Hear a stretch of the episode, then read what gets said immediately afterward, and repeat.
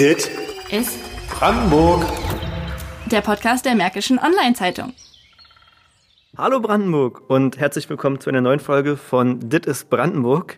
Mit mir im Studio heute, wie gewohnt, meine Kollegin Jackie Westermann. Hallo. Unser Kollege Thomas Sabin kann heute leider nicht dabei sein. Der hat Urlaub. Deswegen habe ich heute mal ungewohnterweise das Intro übernommen. Mein Name ist Lukas Grabowski.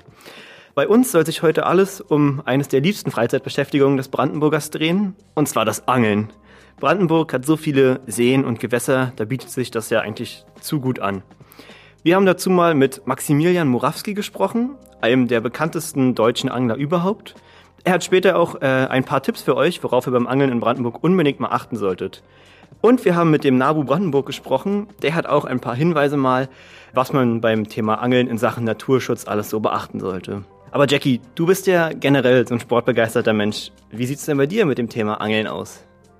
Also Angeln als Sport würde ich jetzt nicht unbedingt sagen, aber gerade in den Jahren, die ich in meiner Kindheit auf dem Land leben durfte, habe ich doch hin und wieder auch mal geangelt am Wochenende. Ähm, wir hatten bei uns im Dorf größere Fischteiche, wo wir Kinder dann auch mal ab und zu hingegangen sind. Ich hatte aber das Problem, dass ich mit sieben, acht Jahren einfach zu wenig Kraft hatte, die komplett rauszubekommen mit dem Netz dann und auch zu wenig Kraft hatte, um ihnen dann den Gar rauszumachen. Und das hat mein Vater übernommen, aber ich war immer dabei, als der Fisch dann auch ausgenommen wurde und so weiter. Es ist, äh, in meiner Familie war es immer sehr wichtig, dass wir wissen, woher unsere Produkte kommen.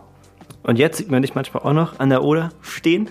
Nein, äh, ich habe bestimmt schon seit 20 Jahren nicht mehr geangelt, gebe ich zu. Ähm, ich mag die Stille und auch wenn Menschen da entspannt sitzen, stundenlang. Ähm, ich glaube, so das letzte Mal, dass ich jemanden beim Angeln beobachtet habe, war tatsächlich in Russland ähm, beim Eisangeln. Ja, und bei dir? Ja, ich weiß nicht, also mit der Stille, so vielleicht mal eine Stunde könnte ich was mit anfangen, aber ansonsten ist mir das, glaube ich, ein bisschen zu langweilig. Also ich habe halt ein paar Kumpels, die sind passionierte Angler und wollten mich da auch schon ein paar Mal mitnehmen, aber irgendwie kriegt es mich nicht, da die ganze Zeit am Wasser zu sitzen, stundenlang nichts zu machen und dann irgendwann darauf zu hoffen, dass ein Fisch anbeißt. Klar ist das dann Adrenalinkick pur und viel Action, aber irgendwie, weiß ich nicht, irgendwie ist das nicht mein Sport. Und dann noch diesen Fisch anzufassen, der so glibberig ist, so, das bin ich nicht.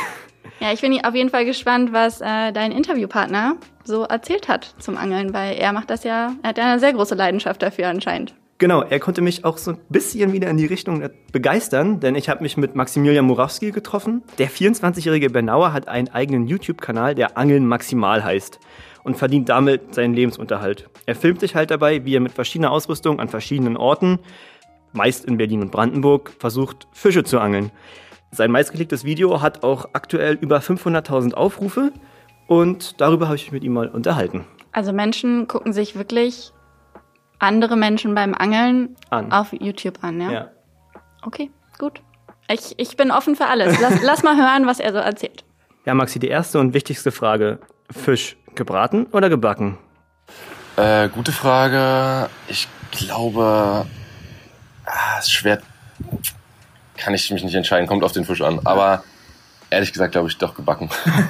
also ich esse schon relativ häufig Fisch, aber meistens mehr Meeresfisch und nicht so die von uns hier aus den Gewässern, weil einfach die aus dem Meer besser schmecken und ich auch mindestens einmal im Jahr in Norwegen bin und dann äh, von da ein bisschen Fisch mitbringe. Aber auf jeden Fall auch gerne von hier, weil frisch ist halt äh, am besten, aber mehr auf jeden Fall aus dem Meer. Aber wir sind ja hier, um über das Angeln zu sprechen. Kannst du dich noch erinnern, wann und wo du das erste Mal mit der Route am Wasser standest?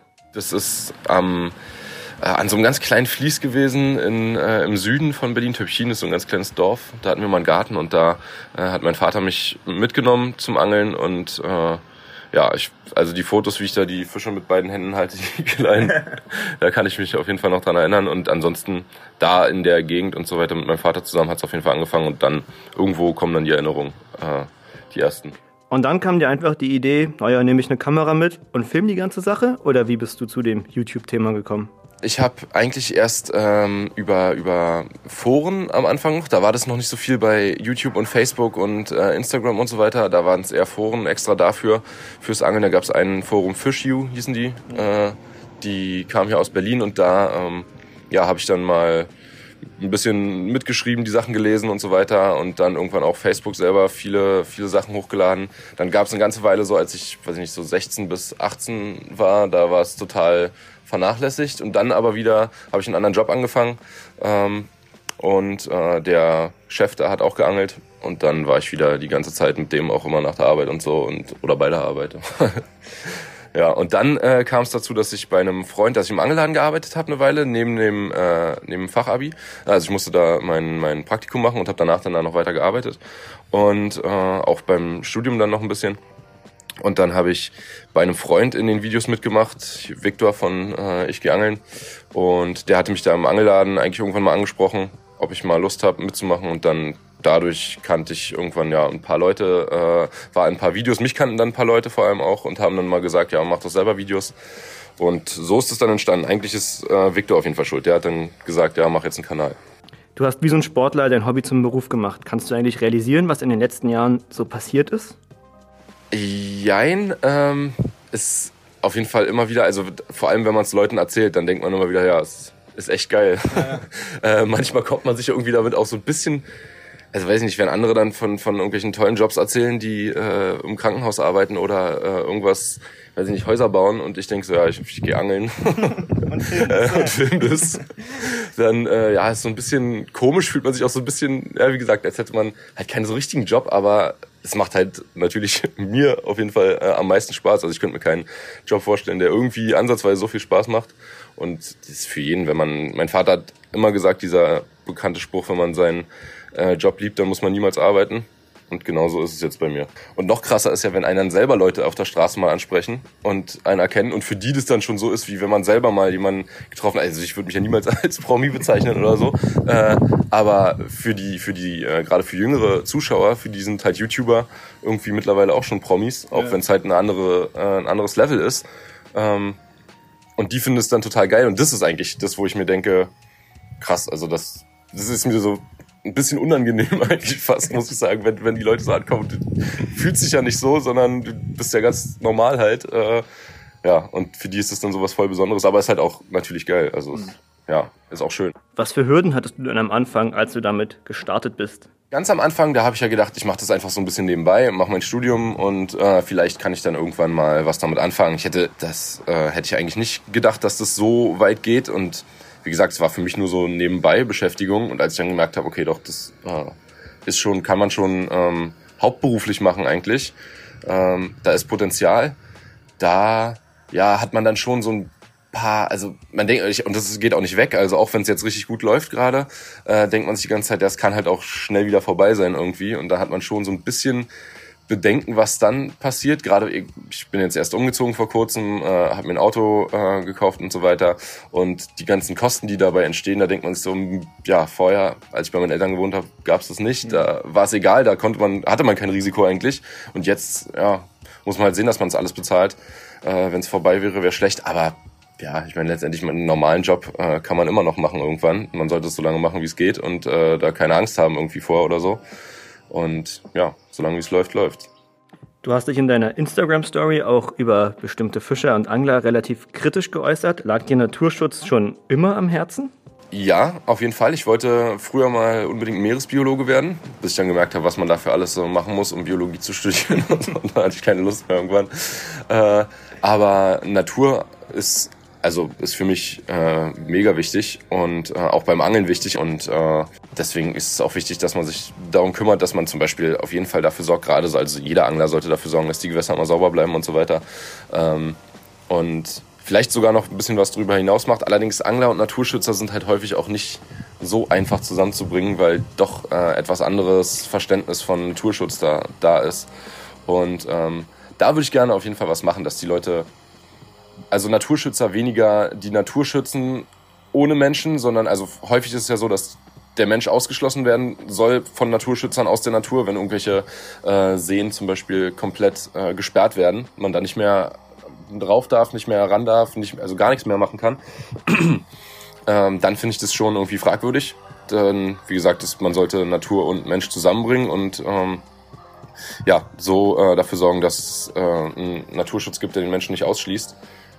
Genau, wie wir gerade von Maxi schon gehört haben, ist ihm ja Naturschutz auch sehr wichtig. Und über das Thema habe ich mich auch mit Dr. Detlef Knut vom Naturschutzbund Brandenburg unterhalten. Herr Dr. Knut, verursacht Angeln aus Naturschutzsicht Probleme? Ja, äh, macht, also wie jeder Eingriff oder jedes Präsenzen in der Natur äh, gibt es mehr oder minder große Probleme, hängt aber von den Menschen ab nicht von dem, das Angeln zum Teil auch im Grundsatz her, aber im Prinzip hängt es von dem Menschen ab, der jetzt das Angeln ausübt. Welche Probleme können dort auftreten?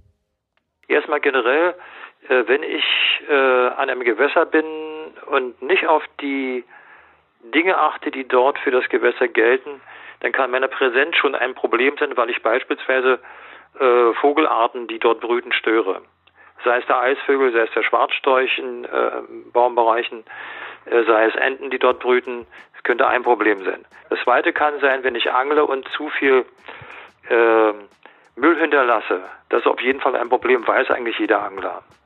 Das beginnt äh, bei abgerissenen Angelschnüren und endet bei Kippen oder Kronkorken oder Flaschen oder Müll, der sonst irgendwie äh, umherliegt. Auch mhm. das kann ein Problem sein. Und äh, es gibt weitere, sage ich mal, die man weiß, äh, es kann ein Problem sein, wenn ich mit Köderfischen arbeite. Wird ja leider oft gemacht noch. Und äh, die Fische bestimmte äh, Krankheiten tragen, dass ich ins Gewässer die Krankheiten eintrage oder wenn ich die Fische sogar freilasse oder verliere, dass die also überleben und den Fischbestand dort verändern. Hm, inwiefern verändern die, verändern die dann den Fischbestand? Also zum Negativen hin? Sie können ihn zum Negativen dann verändern, weil mit, mit die Fische selber zum Beispiel sich massiv vermehren können hm. und bestimmte andere Arten verdrängen, die dort heimisch sind, die schwächer sind als diese Arten beispielsweise, oder dass sie Krankheiten hineinbringen, die also im Gewässer keine, äh, die, die früher nicht auftraten und damit bestimmte Arten äh, auftreten. Es können nicht nur Fische sein. Der Edelkrebs ist zum Beispiel durch die Krebspest vernichtet worden.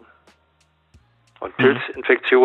Da denkt der Angler meist nicht dran, dass äh, natürlich auf dem Lebewesen auch Pilze existieren können, die dann, wenn sie in ein Gewässer kommen, wo sie nun gar nicht hineingehören, großen Schaden anrichten können, den man nicht gleich sieht, aber der beim Edelkrebs zum Beispiel fast zum Aussterben dieser Art geführt hat. Müssen die Angelverbände dort dann besser auf ihre Mitglieder einwirken, damit so etwas nicht passiert? Sie zum Beispiel besser schulen? Also es gibt äh, der Angelverband, der im Brandenburg, äh, Brandenburger Landesverband, aber auch im Bundesverband schon sehr gute Ansätze in dieser Hinsicht, dass man schult. Man muss mehr Wissen vermitteln, das machen schon viele. Es hängt aber immer von dem Angler ab, ob er selber das Wissen annehmen will, beispielsweise. Wie versucht der NABU dort entgegenzusteuern? Es gibt sehr gute Kontakte zu den Anglern. Äh, äh wir versuchen darauf einzuwirken, sicherlich indem wir entweder zum Teil zusammenarbeiten bei gewissen Dingen. Entscheidend ist ja der Schutz der Gewässer. Und wir werden in den nächsten Jahren, das muss man ganz, ganz deutlich sagen, äh, hoffe ich, ich werde mich dafür einsetzen, eine verstärkte Zusammenarbeit zwischen allen Gewässernutzern äh, wiederfinden, vor allem zwischen denen, die die Natur äh, stärker schützen wollen. Denn wir werden Probleme bekommen, mit denen wir bis jetzt noch gar nicht gelebt haben. Äh, weil es ein Wasserdefizit geben wird in ganz großem Ausmaß durch die Klimaveränderung, durch niedere Niederschläge, wo viele Gewässer äh, trocken fallen werden, auch die Fischbestände gefährdet, gefährdet werden, auch die Natur gefährdet wird dadurch. Und da hilft es, dass alle, die am Gewässer interessiert sind, zusammenarbeiten, um auf die Wassernutzung, die Landwirtschaft ist ja ein Wassernutzer sozusagen, aber auch andere Dinge auch, dass sie gemeinsam dafür sorgen, dass vernünftige Verhältnisse geschaffen werden, vernünftiger Umgang, also man auf die Dinge, die sich verändern, eingeht. Äh, und das wird also noch ein stärkeres Zusammenrücken aller Natur- oder Gewässerinteressierten, dazu gehören die Angler wie auch die Naturschützer, wird es geben müssen, das wird auch eintreten. Nicht alles, aber vieles. Worauf sollten denn Hobbyangler achten, wenn sie an Seen und Flüssen unterwegs sind? Es gibt an Gewässern gibt Schutzgebiete, wo Angeln erlaubt ist. Gerade im Oderbereich gibt es ja ganz, ganz viele. Naturschutzgebiete, dass man diese Vorschriften beachtet und nicht unnötigerweise äh, Schäden macht, die man gar nicht will. Man muss also vorher, wenn ich angeln gehe, dort äh, äh, sich informieren, was ist an dieser Angel, an diesem Gewässer, an dieser Angelstelle erlaubt und was nicht erlaubt. Das muss man einhalten. dass die Angler auch darauf achten, dass äh, die Mitangler sich daran halten.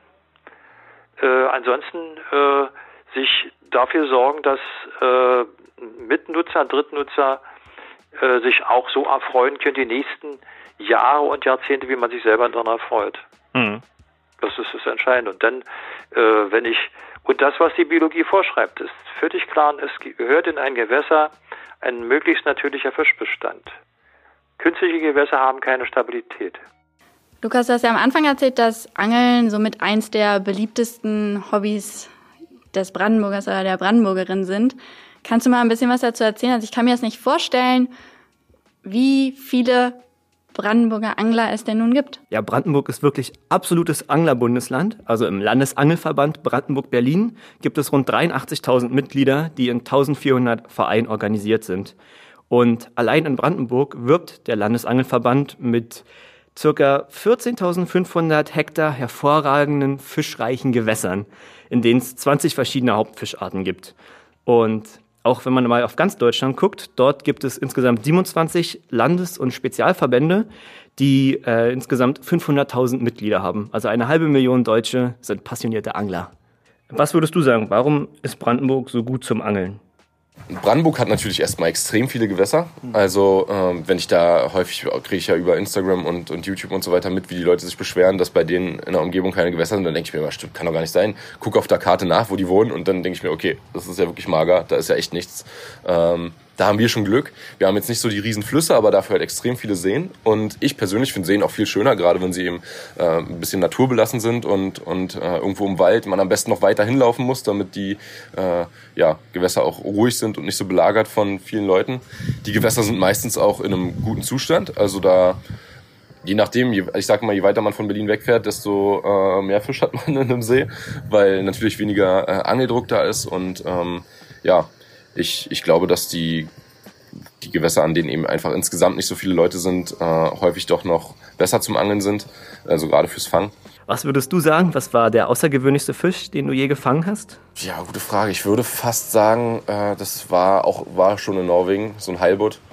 Äh, die Dinger sind halt wie eine Tischplatte, also riesig und äh, der größte, den ich hatte, war, ich weiß gar nicht, eins Gott, jetzt müsste ich lügen, ich weiß nicht, zwischen 1,20 und 1,40, aber ich weiß es gar nicht mehr genau.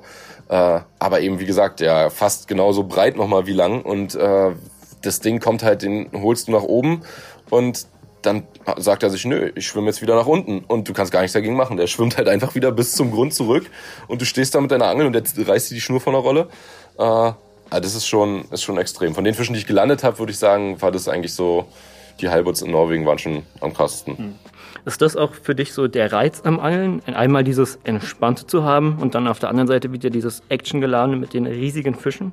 Ja, ist auf jeden Fall beides wirklich cool. Äh, klar ist es mit den Riesenfischen, also wenn ich mich entscheiden müsste, würde ich wahrscheinlich das nehmen. Aber auf Dauer, also ist schon wirklich mehr Sport und ähm, das andere ist eben eher entspannen. Wobei es auch drauf ankommt, also dieses richtig entspannte Angeln mache ich relativ selten. Man hat auch immer so ein bisschen Druck, dass man jetzt fürs Video was fangen muss und äh, dann gebe ich, oder wir, äh, ich bin dann selten alleine angeln, geben wir auch immer Vollgas und versuchen alles, um irgendwie Fische zu fangen und eben auch die äh, Fische zu fangen, die wir fangen wollen.